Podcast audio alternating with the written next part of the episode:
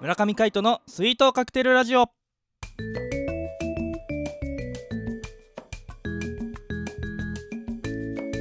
スイートカクテルラジオ始まりましたこの番組はミュージシャンの村上海人とデザイナーの馬場翔一が音楽とデザイン時々何かについて語り合っていくトーク番組です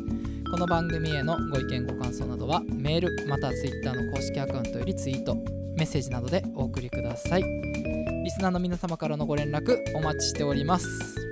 はい今回もパーソナリティを務めるのはミュージシャンの村上海人とよろデザイナーの馬場翔一でお届けしますしくお願いしますお願いします2018年10月入りましたそうですね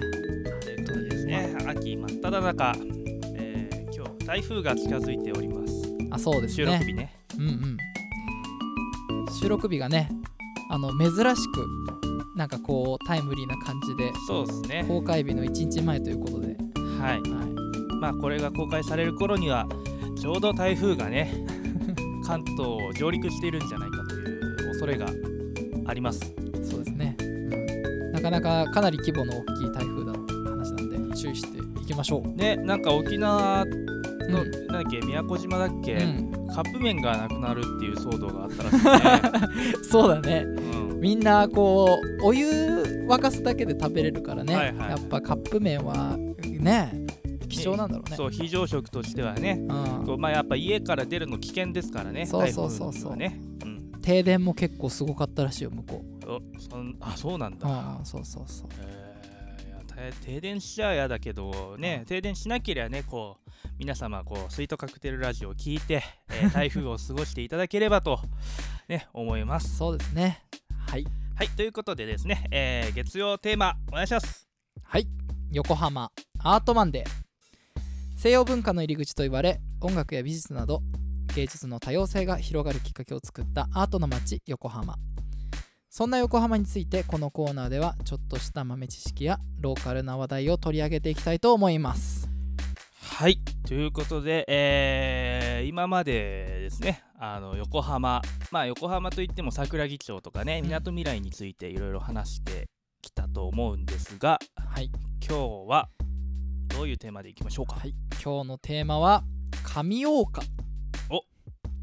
神岡ですねはいということで話していきましょうはいえー上岡駅は、えーそうですね交通結節点としての役割を主に担っておりはい京急や、えー横浜市市営地下鉄横浜市営バスなどのバスターミナルもある、うんえー横浜市の副都心といっても過言ではない、えー町ですね過言じゃない、はいうん、最近ですねでもあの、すげえ発展したのはあそう言えばそうですね、まあでもう僕ら子供の頃からあれはありましたよね京急百貨店んうん京急百貨ね京店、急百貨店はあの神岡にしかないからねえそうだったのあ違ったっけ初めて知ったけどうん本当かな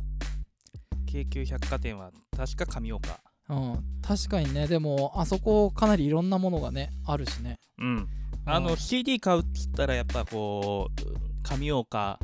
まで行ってたねそうだよね横浜行くのちょっとだるいからうんうんうん神岡の新生堂だったかな当う時、んうんは行ってたよく、うん俺もねヨドバシカメラ神岡店にはだいぶお世話になっててですね、あうあん、僕のなんですかね撮影機材だったりあのパソコンだったりとか、うんほとんどあの神岡のヨドバシカメラさんからですね買ってますおーね、意外と物が揃ってるんですよねそうそうそうでかくてねそうなんだよねうん、あとは神代とかね三岡とかねああそういうそれ最近できたやつでそうそうそうそうそう、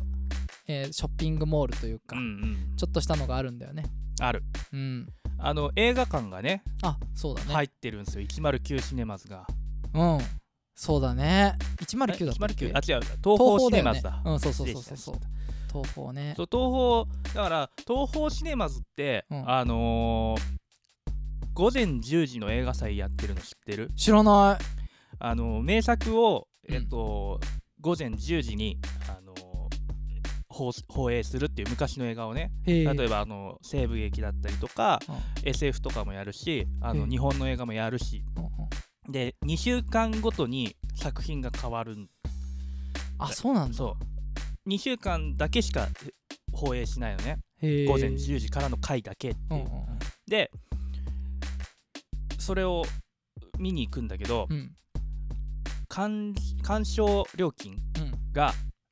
す普通1800円じゃないですか大人、うんうん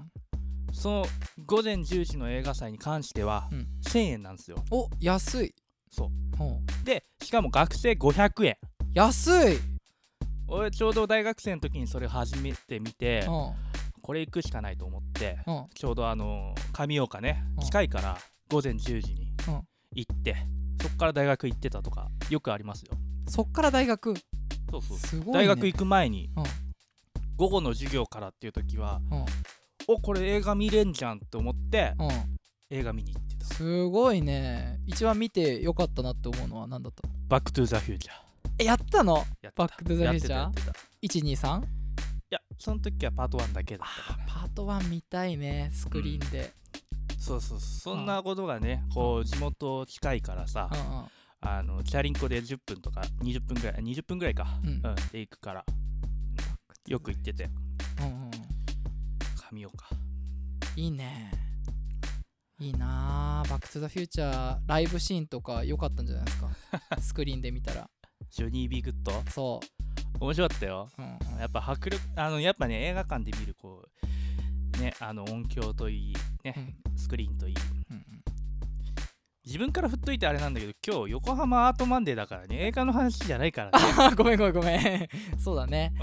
まあ上岡って言ったらあとはねあのいろんな洋服屋さんとかねア洋服パレは多ルシいョッねプが多いよねうんあ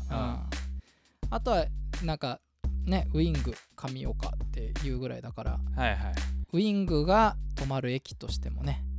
はい京急線の話ねそうそうそうそうごめんごめんあの快速急行えっと快特急行えかか快速特急快速特急かあになるそうそうそうウィング号って知らない人いると思うんですけどモーニングウィング号とウィング号っていうのがあってですね、おう、うん、通勤時間帯とうんあとはこう帰宅ラッシュだねそうねうんその時にあの必ず座れる快適列車ってことでね京あれ浜い急行いくらかね払うんだよね300円プラスそそうう安いんだよ安いそうそれでもあれでいつだっけな2015年ぐらいまでは、えー200円とかで行けたんだよああそうだっそけう値上がりしちゃったんだけど、うんうんそうウィング号ってね都心にこう通勤してる方なんかはきっと使ったことがあるんじゃないかとうん思われるけども、もう横浜の翼といってもねいいぐらい の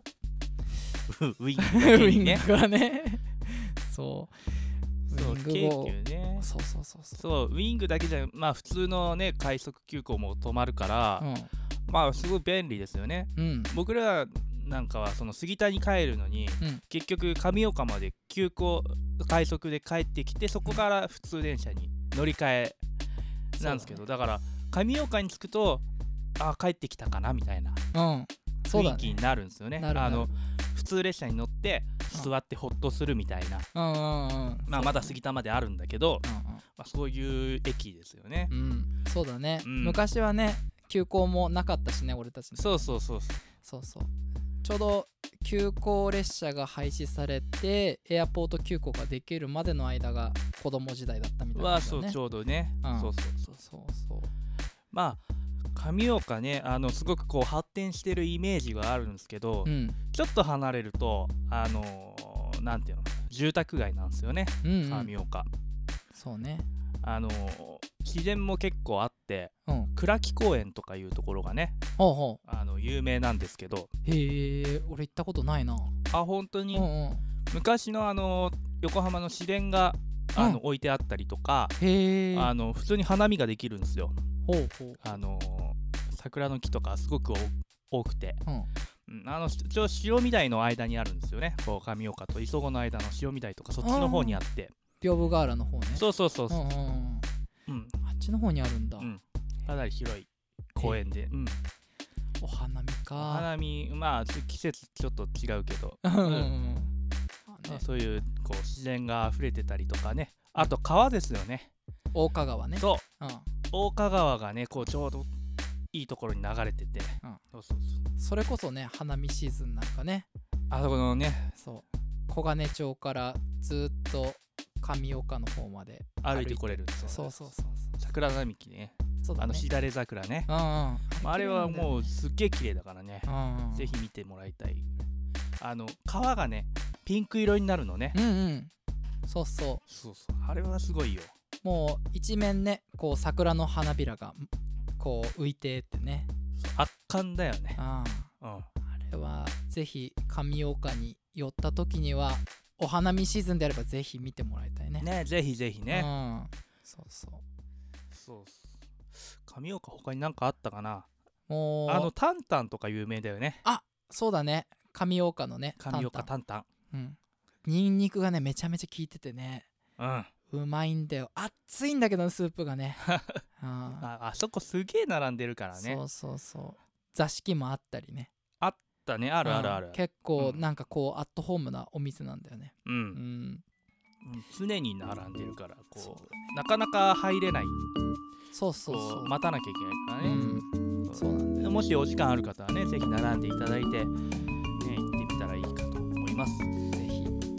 や上岡ねいろんなものがありますね意外と、一回じゃ話しきれないぐらいあるんだろうねきっとねまあまあまあまだまだまだいっぱいあるようんまたいつか機会があったら話しましょうぜひぜひ、えー上岡にも足を運んでみてはいかがでしょうかというところで今回もお相手はミュージシャンの村上海人とデザイナーの馬場翔一でお届けしましたありがとうございましたまた会いましょうバイバイバイバイ